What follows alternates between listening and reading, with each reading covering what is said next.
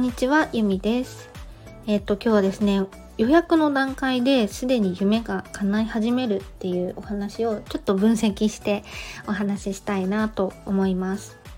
えっ、ー、とですね、個人セッションとか星占いをちょっと今は一般募集してないんですけど、以前させていただいていた時に、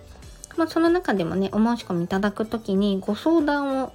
ご相談があってお申し込みいただくことが多いんですけど結構その中でいただいたのが相談しようと思ってたんですけどお申し込みをしてから今日受けるまでの間に叶っちゃいましたっていうご報告これ結構ねいただいてたんですよね実は。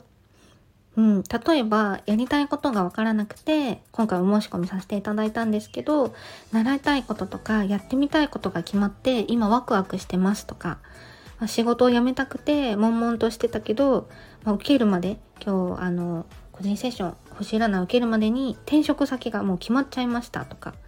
妊活中で悩んでいることを相談しようと思っていたけどこの鑑定までの間に妊娠しましたとか、そういうねあの嬉しいご報告を結構いただいていてもうそんなねご報告に私もただただびっくりみたいな 一緒に喜ぶみたいなことが結構ありました。もちろん私は直接あのお話をさせていただく前なので私自身は何もあのやってないです。多分ですねここを分析するとお客様の意識っていうのがお申し込みをしてくださった段階で、ま、ご自身の夢とか目標理想っていうのに向かっていってま、そこから現実をいろいろね引き寄せていったのかなと思ってます。で意識が変わるとあの夢とかね目標が叶うっていうのをどこかでもお話ししたと思うんですけど、まあ、お客様のねご報告を聞いて改めてあやっぱそうなんだなっていうのを実感させられました。もう本当にね夢や目標を叶える方法っていうのは自分で決めて行動する。もうこれだけなんですよね。もう以上って感じです。もうシンプルですよね。でもしかするとあのもしかするとっていうか あの夢があの当日までに叶っちゃいましたっていう方はご予約いただいてからあの当日までの間に無意識でも無意識だったとしても決めて行動するっていうのができていたのかなと思います。はい。そうですね。あとはそうですね。なんかリピーター様とかでお会いするお客様は夢が叶うスピードが結構ね早いんですよね。もう話すたびにステージが変わっていてなんか私もすごいあの面白いというか ワクワクさせていただいてるんですけどその時にあの受けていただく時に結構次お話しするまでにいい報告ができるように頑張りますとかそう言っていただくことも多いのでその効果もあるのかなと思ったり